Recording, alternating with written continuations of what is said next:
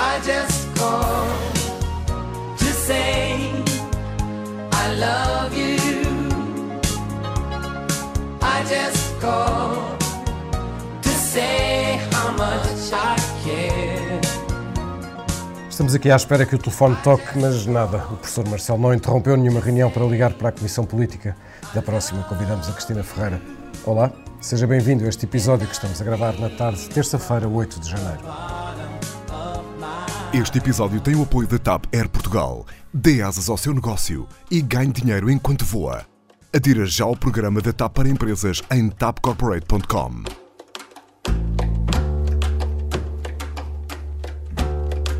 O mesmo governo que teve esta semana um ataque súbito de defesa do fim das propinas na próxima década, não teve nenhum ataque súbito quanto à contagem de tempo de carreira dos professores. Depois de Marcelo devolver o diploma por questões formais, tudo pode ficar na mesma ou mesmo pior para os professores. O governo só estaria disposto a negociar se os sindicatos cedessem na carreira docente para evitar custos futuros. Mas os sindicatos nem querem ouvir falar disso e reclamam o tempo integral na contagem do tempo passado. Como é que saímos daqui? Bom, daqui vamos sair para o nosso segundo tema deste podcast. Saímos de um primeiro tema que tanto ocupa a esquerda para um tema que ocupa a direita ou mesmo as direitas. Um movimento, ou talvez seja melhor dizer, membros de vários movimentos de centro-direita, vão reunir-se esta sexta-feira na aula magna em Lisboa. Eles não se revêem na governação das esquerdas e provavelmente não se revêem também na oposição do Rui Rio, que aliás nem, sequer estará presente. Nem ele, nem é o que sabemos ninguém da atual direção do PSD. Talvez seja mesmo uma convenção da direita à procura de si mesma. Pode ser que recebam o telefonema de Marcelo Rebelo de Sousa, que esta semana irrompeu telefonicamente pelo primeiro programa de Cristina Ferreira na SICA Dentro, numa presença que, se não tinha significado político, pelos vistos passou a ter depois das reações que se ouviram. Marcelo está em todas. E está também em grandes frentes externas. Só no último ano esteve com líderes de grandes países mundiais. Ora conte-os, Trump, Bolsonaro, Xi Jinping e Putin. São estes os três temas que vamos analisar no episódio de hoje da Comissão Política. Comigo, tenho a Rosa Pedroso Lima, jornalista do Expresso, que segue os movimentos sindicais. Olá. A Ângela Silva, que segue a Presidência da República. Olá. E o Filipe Santos Costa, que comigo faz a dupla residente deste podcast. Está lá. Eu sou o Pedro Santos Guerreiro.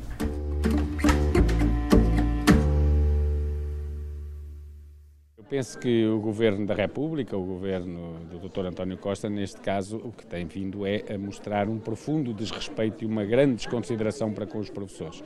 Eu acho que neste momento não falta o reconhecimento político, falta o reconhecimento político do Partido Socialista, do continente e agora, porque há um ano o Partido Socialista votou ou recomendou ao Governo a contagem integral do tempo de serviço e do Governo a roubar tempo de serviço é absolutamente inaceitável. E, portanto, os professores vão continuar a lutar, esperando que esta negociação se faça agora, se faça rápida e que seja possível também rapidamente restituir às escolas a tranquilidade que elas precisam e que os nossos alunos precisam para o resto do ano letivo.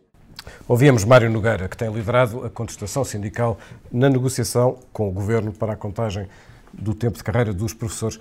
Rosa, já estamos nisto há muitos meses. Hum, como é que saímos daqui? Depois do Presidente ter devolvido o diploma, não aceitando, invocando questões formais e pedindo espaço de negociação, há espaço para negociar? Para negociar? Eu acho que tem de haver. O próprio Primeiro-Ministro, em agosto, nos dizia, numa entrevista que te deu, aliás, ao Expresso, que havia matérias em que, que poderiam permitir a, a, a, aproximação de posições e dava um pouco a chave dessa, da, da solução e que tinha a ver com a contabilização do, do, de parte do tempo do, do, do, serviço prestado pelos professores para efeitos da aposentação e da contagem do tempo de reforma, o que teria uma vantagem uh, que era, uh, de alguma forma, uh, permitir o rejuvenescimento da classe dos professores. Bom, isto era a voz do, presidente, do Primeiro-Ministro em agosto. Eu penso que se extremaram bastante as posições. Há aqui um problema político. Um, é inevitável a negociação e é inevitável uh, o, o aproximar de posições, porque senão uh, isto passa de uma guerra política para uma guerra de rua. De, os sindicatos estão bastante uh, disponíveis para de, dar cabo do resto do, do, ano, le, do ano letivo. Um, E depois para uma batalha jurídica, porque há os diplomas que já estão em vigor na, na, Madeira, que vão entrar em vigor nos Açores e que contemplam a contagem integral do tempo de serviço das pessoas. E, portanto, para não passarmos de uma batalha política para uma batalha de rua e depois para uma batalha jurídica, eu acho que era conveniente para todas as partes uh, haver uma aproximação. Há alguns sinais, embora o discurso seja muito duro tanto da parte do governo como da parte dos sindicatos, eu acho que já há alguns sinais de que, eh, de que há abertura dos sindicatos para, pelo menos, tentar percorrer este caminho de, de, de, de uma solução que Ou tenha seja, em conta uma parte deste, da contagem do tempo de serviço ser Ou seja, tu, tu, tu achas que o governo estaria a colocar, estaria a arriscar demasiado se não se desse nada em relação eh, aos sindicatos e, portanto, o diploma ficasse como está? Acho que sim, acho que é um risco político, sobretudo num ano de tanto, tanto peso, de, de, de tantas eleições, uh, partir para uma posição extrema. Mas eh, vamos ver, vamos ver até o que é que o Parlamento, se o diploma for devolvido ao Parlamento, vai, faz, vai fazer. E aí é decisiva a posição do PSD, que pode dar uma mão ao governo e radicalizar, a, a, a, consagrar o fim da geringonça, não é? Daí PCP e Bloco estarão fora desta solução da aproximação do PSD e viabilizava a, solução encontrada pelo governo, ou o PSD encosta-se à esquerda e faz um cheque-mate a António Costa. Eu, portanto, eu acho que ainda está tudo muito em aberto. Acho que esta semana uh, era importante que o governo finalmente uh, chamasse os sindicatos para negociar. Acho que nin, não, não, ninguém, ninguém aproveita o prolongamento desta guerra. E eu acho que há aqui margem, apesar de tudo, para se encontrar um meio caminho. Angela, numa notícia que publicávamos este sábado no Expresso, que assinavas com a Rosa, um, uh, nós noticiávamos precisamente esse cenário de, de, de, que o diploma fizesse uma espécie de ioiô, portanto, voltando ao governo, depois voltaria para a Assembleia da República, uh, perdão, voltaria para o Presidente da República, mais ou menos na mesma, ou, pior ainda, uh, o governo poderia nem sequer apresentar nenhuma, nenhuma proposta. Um, esta, esta tensão que existe entre os sindicatos e o governo pode transformar-se também numa tensão com o Presidente da República? Presidente da República decidiu eh, colocar-se no meio deste jogo, porque o Presidente da República anda a dizer há dois meses que já começou a campanha eleitoral e começou cedo demais. E verdadeiramente estão todos muito apanhados pelo clima de, campanha eleitoral, na forma como estão a gerir esta guerra com os professores, é o que me parece. Porque eh, o Presidente da República hesitou, acabou por vetar o diploma, diz que quer uma solução aberta, mas não, é, não se consegue perceber nada do que é que ele entende por solução aberta. O PSD acha que se deve contar o tempo de serviço, mas também não diz nem como, nem durante quanto tempo. O Governo diz que está aberto a negociar, mas não há meio de apresentar uma proposta para negociar com os sindicatos. Os sindicatos exigem uma negociação, mas nunca mais dizem se estão dispostos a mandar para o caixote daquele lixo, aquele PIN com que andam na lapela há meses e sem o deitarem para o caixote lixo, eu presumo que não é possível negociar nada, que é o, é o PIN que diz, tem números muito concretos, nove anos, não sei quantos meses, não sei quantos dias. Portanto, uh, uh, está tudo ainda muito nubloso relativamente à forma como cada um dos jogadores deste jogo uh, está disposto a, a, contribuir para que se encontre uma solução. E só há uma coisa que eu acho que é consensual. Acho que o país está farto disto. Acho que qualquer dia já ninguém aguenta a conversa dos professores e o braço de ferro entre o Mário Nogueira e o, o Primeiro-Ministro. E concordo com a Rosa, acho que isto tem que ser rapidamente desatado este nó. E aí os sindicatos estiveram bem quando disseram que tem que ser durante este mês de janeiro que tem que se encontrar uma solução. Sinceramente, acho que os sinais do governo, e não estou tão otimista quanto a Rosa, acho que os sinais do governo são sinais ainda de grande inflexibilidade. Uh, e, portanto, ou, ou, os sindicatos cedem no tempo todo, ou eu acho que é impossível encontrar uma solução. O Presidente da República, o Presidente da República quis entrar nisto, no fundo, para fazer política, que é uma coisa que ele está a fazer mais intensamente neste ano eleitoral. Ele fala muito de campanha eleitoral porque eu acho que ele próprio está muito motivado pelo clima de campanha eleitoral. E, portanto, ele quis entrar nisto, quis ter uma posição política de que agora diz que foi meramente formal, era preciso uh, exigir uma negociação de acordo com o que está escrito no Orçamento de Estado. Mas o Primeiro-Ministro tinha feito uma negociação cinco dias antes que deu em nada e, portanto, o Presidente da República podia ter prescindido deste veto. Aliás, chegou a pensar não vetar. E eu acho que vetou porque quis aqui assumir uma posição política. É uma forma também de obrigar o Governo a ser mais claro naquilo que tenciona fazer. Portanto, Marcelo, acho que também pode ser um bocadinho escaldado disto, sobretudo se o Governo optar por não apresentar nenhum decreto e se os professores perderem tudo, porque aí pode-se sempre dizer, olha, os professores tinham três anos e por causa do veto do Presidente da República ficaram sem nada. A verdade é como, como, noticiava, como noticiávamos no sábado, o próprio Presidente surpreendeu uh, o Governo. É? O Governo não, só soube em cima da hora deste, desta decisão do, do, do Presidente.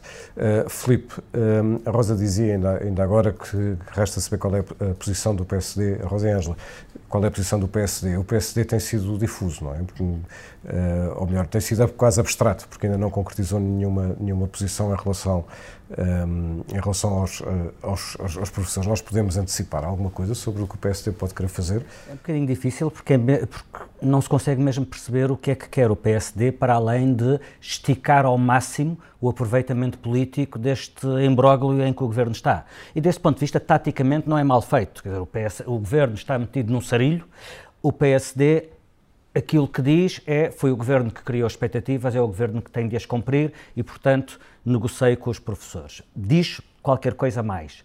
Uh, duas condições: respeitar toda a contagem do tempo todo, coisa que Rui Rio demorou a dizer. Primeiro era só uh, David Justino, o vice-presidente do PSD, que o dizia, que é professor e foi Ministro da Educação. David Justino foi o primeiro a comprometer o PSD com essa posição, contagem do tempo todo, mas ao mesmo tempo respeitando a sustentabilidade das finanças públicas. É isto que diz Rui Rio. Como é que isto se faz? Nunca acrescentou uma vírgula para responder a essa pergunta. Um, mas uh, já sabemos qual era, não é como se o PSD ainda não se tivesse posicionado em relação a isso. Atenção, no Orçamento de Estado o PSD tomou uma posição sobre isso, porque havia uh, duas propostas, uma do PC, outra do Bloco de Esquerda, para a contagem integral do tempo e para o seu reflexo nas remunerações, uh, na, nas carreiras e nas remunerações dos professores. Uma proposta uh, prolongava essa, essa reposição ao longo de cinco anos, o que está longe de ser uma coisa imediata. Outra prolongava essa reposição ao longo de sete anos, quer num caso, quer do outro, o PSD votou contra. Portanto, o PSD, ao mesmo tempo que diz que os professores têm razão, que a contagem deve ser total, e que diz que a reposição de carreiras e, e, e o reflexo salarial deve ser uh, uh, sustentável, recusou duas propostas que, cada uma à sua, à sua maneira, propunham uma reposição sustentável ao longo, ao longo de sete ou ao longo de cinco anos. Uh, o PSD votou contra e limitou-se a apresentar a única proposta que foi viabilizada, que era inscrever no Orçamento de Estado, o que só de si é de um esdrúxulo absolutamente extraordinário, uma obrigação de negociação que é a mesma norma que estava no Orçamento de Estado deste ano, eh, do ano passado, de 2018, e que, como sabemos, não serviu absolutamente nada. E o facto do Parlamento ter chumbado a, eh, a contagem do tempo integral é uma arma poderosíssima para o Governo nestas claro negociações. Claro que sim, e nesse caso o PSD existe... esteve do lado do Governo. É, é, importante dizer isto. Sim, no que é decisivo. O PSD, no momento decisivo, sim. votou ao lado do Governo e salvou o governo. Pode ser que venha a acontecer isso com, com, o regresso do diploma ao Parlamento. Também não, é, não ficou clara qual será a posição do PSD, do que é que pretende fazer se o diploma voltar. Se faz uma apreciação parlamentar e, e cola a, a, essa apreciação uma proposta concreta, se terá a guardar-se para aí. Agora, eu, eu, gostava de acrescentar aqui uma coisa. Isto torna-se um imbróglio ainda maior quando. Um, o próprio governo entra em contradições. Uh, uh, há aqui um rigor e uma necessidade de sustentabilidade das, das, contas públicas que tem justificado o argumento que não se pode dar tudo aos professores. Mas é este mesmo governo que não está a ser capaz de resolver como é que sai desta, desta questão das carreiras dos professores, do descongelamento de carreira, que agora, eh, ainda ontem, vem com três membros, eh, três eh, membros do governo dizer publicamente que é uma ótima ideia acabar com as propinas que custam 250 milhões por ano. Ou seja, este discurso... Uma coisa só tem a ver com a outra, do ponto de vista em que estamos sempre a falar de educação e estamos a falar de custos para o Estado. Exatamente. De resto, não tem nada, de resto não tem nada a ver uma coisa Exato. com a outra, Rosa. Não, eu sei, mas estamos a falar... São opções políticas. São opções políticas. Também desde o princípio disse, esta é uma questão política que se pode transformar numa questão jurídica, uma questão de rua, uma questão de batalha política, ou o que tu quiseres. Mas é verdade que, do ponto de vista da sustentabilidade das contas públicas, que é um argumento a que eu acho que a opinião pública é muito sensível, então o Governo terá de justificar como é que vai ter dinheiro daqui para a frente para criar uma situação absolutamente inédita na história das universidades portuguesas, que é os, os, uh, o, o, ensino superior ser gratuito. Porque nunca foi. tudo estaria a cumprir a Constituição. É tendencialmente gratuita e essa discussão existiu no final dos anos 80. Apesar de tudo, estaria a cumprir a Constituição. Pronto, e depois, não é coisa pouca. Saúde, gratuita também, não há taxas moderadoras certo. e acesso à justiça. Suponho que irá uma coisa Zero. de cada vez. Acho que sim. Não, repara, atenção, a, a, a, devolver aos professores tudo o que eles perderam nos anos em que estiveram suspensas as progressões, significa, para um grupo profissional, fingir que a crise não existiu. Repara, a crise foi uma colossal destruição de valor para toda a gente para mim, para ti, Rosa, para ti, Ângela, para ti, uh, uh, Sim, Joana, para ti, Pedro. Todos nós perdemos todos é um as governo, nossas é? vidas todas. Porque abrir pessoas, famílias, empresas sofreram uma destruição de valor enorme nos anos da crise. Repor tudo aquilo significa para um grupo específico, apenas aquele, atenção, Outros virão atrás. É uma caixa de Pandora. Mas para já, apenas aquele, fingir que a crise não existiu. Tenho muitas dúvidas se pode fingir que a crise não existiu. E, entretanto, as direitas, ou a direita, ou lá o que é, vão se juntar nesta sexta-feira na aula magna em uh, Lisboa para uma, uma convenção. Filipe, que convenção é esta? O que é que, o que, é que vai acontecer? Bom, para já uh, vai, uh, vão ouvir-se as ideias de alguma gente que se ouve pouco. Há, há Há muitos, há muitos movimentos de direita a, a, a, germinar, alguns já são partidos, outros tencionam constituir-se como tal. Aliás, esta, esta terça-feira eu estava a ler no I um panorama dos novos movimentos de direita, alguns nós conhecemos, a Aliança de Pedro Santana Lopes, a Iniciativa Liberal, uh, o Chega, que ainda não é partido, do André Ventura, mas supostamente vai ser. Já tinha ouvido falar da Democracia 21, que também quer ser partido. Nunca tinha ouvido falar no Volt, confesso, ignorância minha, e, e, e o mesmo em relação ao Movimento 51. Enfim, portanto, assim de repente são seis novos partidos à direita. Um, ou, uh, sendo que depois há aqueles que também dizem que não são de direita nem de esquerda, portanto, a ser assim são só populistas, ponto final. Um, e isto acontece no momento em que, uh, sejamos francos, a direita, a direita que existe no Parlamento é um partido, é o CDS, porque o PSD, diz Rui Rio, não é de direita. O que significa que há um espaço político em Portugal que não deve ser assim tão irrelevante, porque já deu várias maiorias absolutas, ou ao PSD sozinho, sozinho ou ao PSD com o CDS, que não tem representação. Porque a direita, como a esquerda, são muitas direitas. Na, na direita, a, eh, a direita tem muitas declinações, como a esquerda tem muitas declinações. Olhamos para o Parlamento, as principais declinações da esquerda estão ali representadas. No PS, que é o, o partido catch-all, o partido onde quase todos cabem, uh, o PCP e o Bloco de Esquerda olhamos para a, a direita, o PSD, pela voz do seu presidente, exclui-se desse espaço político, eh, sobra o CDS, que, pelos vistos, continua a tentar conciliar, como desde a sua fundação, democratas cristãos, liberais e conservadores. Eu arriscaria que, com a Assunção Cristas, a vertente democrata cristã é um bocadinho mais forte, mais visível do que, do que as outras duas. Eh, aliás, ela cita muitas vezes o Papa Francisco, não sei se é por uma questão de moda, se é por uma questão de identificação. Uh, se por uma questão de moda ou, ou, ou de facto de, de, identificação, mas aquilo que sabemos do, do, do, de, de, Assunção Cristas, acredito que seja por uma questão de identificação. Ou seja, há muita direita que precisa de representação. E se o PSD se encosta ao centro, centro-esquerda, é natural que fique espaço destapado. E, portanto, este posicionamento que Rui Rio está a forçar para o PSD, veremos até quando, veremos, aliás, o que é que acontece no PSD uh, eh, nos próximos tempos, uh, mas este posicionamento não pode ficar sem consequências. Se há um espaço tão amplo, que já valeu tantos votos, e, que, e, e do qual um líder, o líder partidário mais importante se coloca à margem, se, decide alienar esse eleitorado, foi, é isso que o Rui Rio tem feito. Esse, é, isso tem necessariamente que, que significar veremos se uma refundação, mas pelo menos um rearranjo à direita, porque também é tolo pensar que o espaço que o PSD destapa será necessariamente, será automaticamente ocupado pelo CDS. Não é, porque os partidos têm bagagem, os partidos têm uma história. Exatamente. Este CDS também não é um CDS tão à direita quanto já foi noutros tempos. Não, não é. Mas há, há a própria Associação Cristas aderiu à moda e à obsessão dos atuais líderes partidários, que é estarem todos a tentar conquistar o centro. Quer dizer, a Associação Cristas também está nesse combate. E, portanto, eu acho que há mesmo uma, eh, uma orfandade da direita e há outro problema, é que podem surgir pequenos grupos, novos partidos, mas nenhum deles tem uma representatividade, sobretudo nenhum deles tem um líder que nós consigamos imaginar que pode federar este espaço.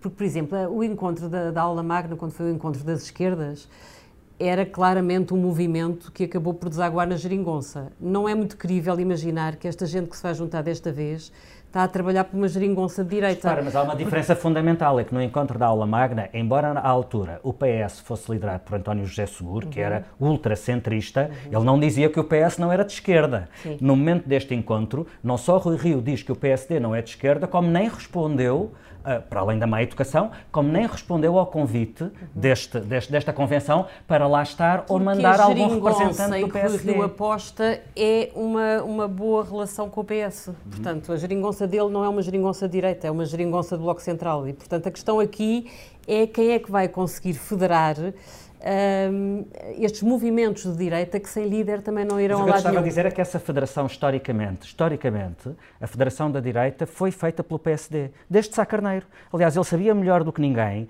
que no seu partido conviviam os conservadores nortenhos com quem ele cresceu, como conviviam os liberais citadinos urbanos com quem ele também convivia, e os, e os genuinamente sociais-democratas como ele era. Portanto, desde, o, desde a sua fundação, o PSD foi uma federação de várias direitas, talvez de forma menos notória do que o CDS, porque o CDS foi muito oscilando uh, uh, conforme os seus líderes entre cada uma destas, destas declinações. Era um partido liberal com Lucas Pires, era um partido democrata cristão com, com, com Adriano Moreira, era um partido mais populista com, Man, com Manuel Monteiro, uh, e, e, portanto tens muito, tens muito, era democrata cristão e conservador com Adriano Moreira, tiveste muita essa mudança muitas vezes e, e era mais eram mais notórias essas tendências no CDS, mas elas estavam todas no PSD. A partir do, do, momento em que Rui Rio retira o PSD desta equação, sobra muito espaço por ocupar e depois, mesmo nos movimentos novos, há muita confusão. O que é que é, o que é, que é a aliança de Pedro Santana Lopes? Oh, mas eu acho que é assim, a, a, a, a Assembleia... A, a, a, reunião da, da, aula magna que não, não é na aula magna, não, é na. Ah, sim, mas não federou, ah. não, não federou a geringonça. Aliás, porque o PCP não foi, nem, nem, nem esteve lá.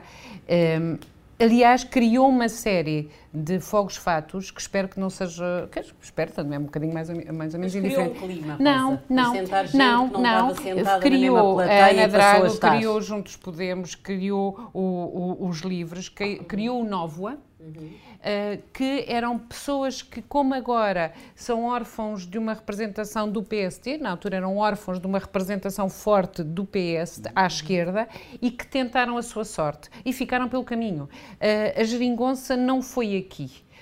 Mas que não foram irrelevantes. Repara, o discurso do LIVRE em relação ao Bloco, por exemplo, olha, eh, dou-te um exemplo. O Daniel Oliveira, que estava no Bloco de Esquerda, de onde saiu porque não concordava com a recusa. Espera, porque não concordava com a recusa do Bloco em relação a aproximar-se do PS para soluções parecidas com aquela que vai acontecer. Depois aproximou-se do LIVRE e o LIVRE fez campanha com base nessa ideia, fortíssima. E curiosamente o LIVRE, entretanto, foi deglutido, foi deglutido pelos resultados Sim. eleitorais, uhum. mas essa ideia fermentou. Ana Drago desapareceu de circulação uh, e de uma aproximação de forças de se, esquerda. Eu acho que disseres, teve influência se nisso. Se tu me disseres que eu acho que mudou a posição do Bloco, eu concordo. Um, que, que, o PS mudou, mas mudou também de líder. Não, Portanto, a questão é essa, é que a esquerda teve um líder que soube congregar tendências exato. e forças e da, aqui da eu acho da esquerda. Que pode e o grande uma, problema da direita é perceber pode ser uma maneira é de acelerar conseguir... o fim do, da, do, do, da liderança do, do Rui Rio. Rio. E sim, Ou seja, pode agora... ser uma pressão não só sobre o governo, que essa é bastante expectável, mas sobretudo sobre, e essa ser um bocadinho mais surpreendente, ah, sobre claro. o Rui Rio. Sobre não, Rio, não é sobre a geringonça, isto é sobre a direita, é sobre o espaço à direita do PS. Vai forçar Todo o espaço à direita do PS. encontrar um rosto possa realmente agregar forças que neste momento estão completamente dispersas e tens na sombra o Presidente da República a torcer para que isso acontecesse. E entretanto, por falar em Presidente, o telefone está a tocar. Calma. Sim? Tá? Estou, quem fala? Sim. Sim. Cristina. Sim. É Cristina Ferreira? Sou. Olha, quem aqui é? é Marcelo Rebelo de Sousa. Está a gozar. Oh, vai, isto é brincadeira, não é? Sério, não? Posso chamar-lhe professor. Sabe que eu tenho alguma dificuldade em chamar-lhe presidente. Porque... Sim, mas é o que eu sou toda a vida. Presidente é Sim. é durante um período de tempo, a professora é toda a vida. Angela, esta intervenção do, do, Presidente da República acabou por ser muito mediatizada e ele foi muito comentado e foi muito uh, também criticado. Isto é uma exposição demasiada ou, um, ou não tem a importância que, que, que estão a dar, um, que lhe estão a dar? Tem importância, sobretudo, por causa do contexto de guerra de audiências em que neste momento estão envolvidas a SIC e a TVI porque o gesto não me parece surpreendente. Aliás, eu li a Clara de Souza contar uma história que, quando se divorciou, recebeu um telefonema de Marcelo Rebelo de Souza um, a confortá-la por ela se ter divorciado. Portanto, quer dizer, Marcelo... Felizmente não foi em direto, não, felizmente não foi em direto no Jornal das Oito. Podia ter sido, sim, mas isto, isto é, isto é uh, muito característico de Marcelo. Marcelo anunciou na campanha eleitoral que se chegasse a Presidente da República ia ser hiperativo. E o hiperativo é uma pessoa que não consegue estar quieta, que não consegue estar calada e que muitas vezes não está a fazer nada. Uh, às vezes está, há uma hiperatividade que pode ser produtiva e às vezes há uma hiperatividade que é apenas agitação. Eu acho que Marcelo tem muitos uh, momentos desses em que não consegue conter-se a si próprio e em que tem que saltar para o palco e tem que estar a fazer coisas. E depois eu acho que Marcelo ama televisão. Acho que isto também prova que ele tem saudades da televisão, ele não consegue resistir ao apelo da televisão, ele não consegue resistir ao apelo das estrelas televisivas. E acho que ele também quis emendar a mão, porque veio explicar isso. Tinha estado numa entrevista com, com o Gocha na véspera de Natal, por acaso acho que ninguém ligou a isso, devia estar tudo de volta do bacalhau, e, e, portanto agora teve a preocupação de não deixar a Cristina Ferreira a seco. Uh, agora, há aqui uma impulsividade que é uh, desnecessária, parece-me óbvio, porque ele abre um precedente, aliás, eu tiro o chapéu à Alberta Marques Fernandes, pôs no Facebook uma frase maravilhosa e disse: Olha, Sr. Presidente, pode-me telefonar se quiser por volta das 13, das 14 ou mais ao fim da tarde, mas ligue-me, por favor, porque eu também mereço. Uh, e, e, a seguir a Alberta Marcos Fernandes, podíamos nós telefonar para lá e dizer: Olha, Presidente, porque é que não me liga? Estou aqui atrapalhadíssima, adorava falar consigo, estou numa fase difícil da minha carreira.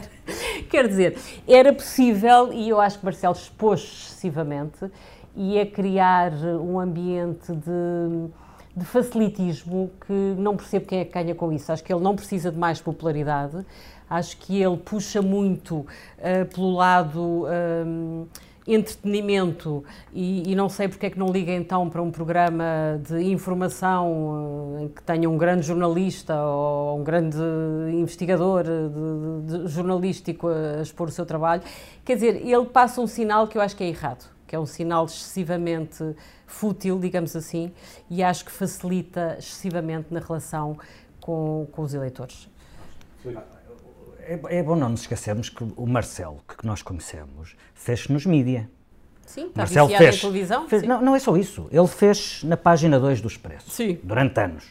Depois fez, voltou, reinventou-se como professor que dava notas aos políticos no exame da TSF depois a fazer análise política ao domingo na RTP e na TVI. Quer dizer, não é uma história de ontem, não é dos últimos 10 anos, nem é das televisões. É, o, é todo o regime democrático, existe, uh, uh, em todo o regime democrático existe a presença de Marcelo nos mídias. O que é novo é que ele agora é Presidente da República. O Marcelo, o Marcelo fez, fez o semanário, quando achou que isso era importante para, para, contra o Bloco Central, enfim, ele, ele teve sempre, ele é um bicho mediático, foi sempre, e enquanto Presidente, já antes de ser Presidente da República, esse mediatismo deu-lhe imensa popularidade e, de, e criou uma percepção de proximidade. Isso existia antes, e existe agora. Eh, e ele tanto era denso a analisar um tema constitucional, como era fútil, leve e às vezes até quase leviano, a comentar coisas de que, real, de que não sabia nada. Mas percebes o que é que ele está a fazer aqui? Não, ouve lá, eu acho que ele está a ser Diz igual a si mesmo. A fazer... claro. Não, acho que está a ser igual a si mesmo. Portanto, é desse a hiperatividade vista... e é o fascínio do... E desse ponto de vista, chapou, se é autêntico e se resulta, e tem, é autêntico e tem resultado, não vejo nenhum problema, uh, até porque passamos a vida a queixarmos que os políticos são muito distantes. e de repente há um político está muito próximo, que está no cumprimento de onda do povo. Pá, se, se, o programa da Cristina não é o povo, onde é que está o povo? E, portanto, e, e agora também nos queixamos de que eles são muito próximos não, e vêm o programa da Cristina. Não, onda do povo só por si parece-me curto para um programa de um Presidente Mas da República. Mas não é só por si, quer dizer, não é como se o Marcelo só fizesse aquilo. Sim. Eu ainda sou do tempo, como tu, Sim. em que o Pacheco Pereira fazia brilhantes análises sociológicas Sim. com base na Maria e na Nova sempre, Gente. Mas estás sempre a dar exemplos de pessoas que não estão no, no mais alto cargo do Estado. eu então, não vi... Posso acabar? Então, o Obama vai à Ellen e isso é cool. O Marcelo telefona para a Cristina e é fuleiro e populista. Eu estou a comentar isto e vou-te dizer uma coisa. Eu não vi e recuso-me a ver a, a chamada... Mas posso acabar? Pronto. Eh, eh, não, não vi e recuso-me a ver a chamada telefónica do Presidente da República. Eu acho que a, a show businessização ou a mediatização da vida política de um Presidente da República é escusada. Acho patético essa coisa e mais, acho que uh, um Presidente, apesar... Tem, ele tem, o Marcelo está com, claramente com o vício da televisão. É uma droga dura, precisam de exposição. E, e isto não aprova ninguém. Tu dizias, ele está a ser ele próprio. Isso é conversa do Big Show, uh, não é? do, do aqueles uh, Big Brothers, não é? que todas as pessoas estão sempre a dizer eu sou ela, eu sou próprio, os outros estão a fazer de conta. Um, neste momento, o Marcelo, de, menos. Ou seja, ele tem de ser Presidente da República. É esse que é o cargo que ele está investido. E isso não passa por estar a telefonar para, para garantir as audiências do programa, seja ele qual for. Do Olha, meio da os tarde. canais deviam acho- todos começar a preparar o terreno para, no caso dele não se recandidatar, ver quem é que consegue levá-lo de volta para a TV, ao, local, ele ao lugar onde um lugar, verdadeiramente claro, ele foi claro. feliz. É. Olha, ouve lá, mas o. o- Mas o- deve sair com dignidade e eu acho que também Mas não, onde é não que está a deve- falta, mas onde é que está a falta de dignidade, de fazer um telefonema para um programa de televisão? Porque Bom, bom, bom era uma múmia como o Cavaco que não Exatamente, falava com Filipe, ninguém, que exatamente. ninguém, que ninguém Exatamente. percebia. Tens Desculpa lá. E qual foi o efeito? Olha, Filipe, Cavaco sei passava a vida. dia as pessoas não vão ter saudades de uma múmia como o Tenho as Cavaco. maiores dúvidas disso. A questão é que ele passava a vida. eh, primeiro, eh, olha, digo-te, é muito mais ofen- ofensivo para a dignidade do cargo haver um Presidente da República que, em plena crise, se queixa de que a reforma não lhe chega para as despesas, do que um Presidente da República que liga para o programa da Isto não é Cristina. mais ou menos. Não, não, não, não, estás a falar o dignidade das instituições. Eu não vejo- não vejo Mas nada que isto retire-. Claro que podes, eu estou a dizer que discordo de ti. E uma das coisas que vamos de ver é que Marcelo não é o único, e isso vamos ver daqui a muito poucos minutos, porque vamos para o que não nos sai da cabeça. Filipe, o que é que não te sai da cabeça? Olha, o, o António Filipe Pimentel, que é, é o, é o diretor do Museu Nacional de Arte Antiga, fez saber que não se, vai, eh, eh, não se vai candidatar para um novo mandato, quando acabar o atual, que é no verão, eh, e vai-se embora. Ele era diretor do Museu Nacional de Arte Antiga desde 2010, antes disso ele tinha sido diretor do Museu Grão Vasco, em Viseu. Hum, será muito difícil argumentar que ele não foi um excelente diretor deste museu, com, a pensar fora da caixa, a ter iniciativas extraordinárias, a provar que mesmo dentro do colete de forças brutal em que estão as instituições culturais é possível fazer coisas e ter iniciativas. Eh, e ele sai eh, por falta de condições, diz ele. Ele diz que está à frente de uma instituição que está no limite de forças, Uh, com uma pressão constante por falta de recursos humanos, por falta de verbas, uh, que já obrigou muitas vezes a encerramento temporário de salas.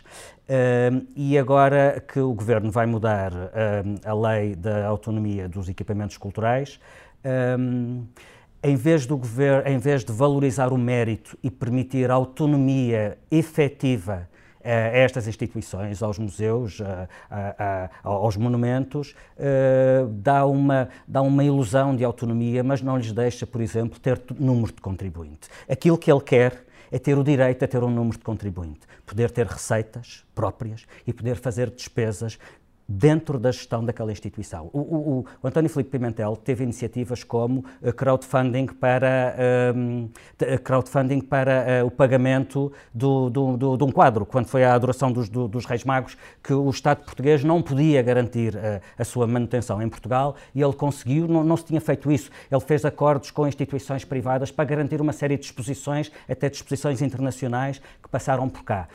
E, e numa época e com um governo que gosta tanto de falar de mérito, aquilo que vemos é que aqueles que têm mérito e se destacam, na verdade, é-lhes feita a burocracia, põe-lhes sempre a pata em cima e eles acabam sempre por desistir.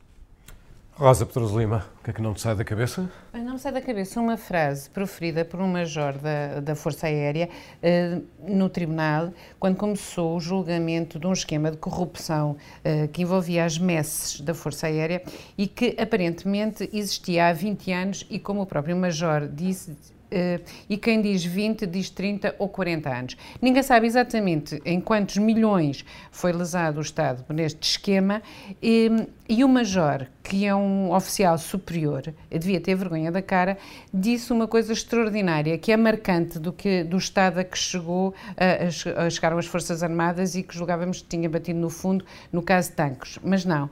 E eu vou citar, por azelice minha, deixei-me entalar. E, portanto, o homem passou 20 anos.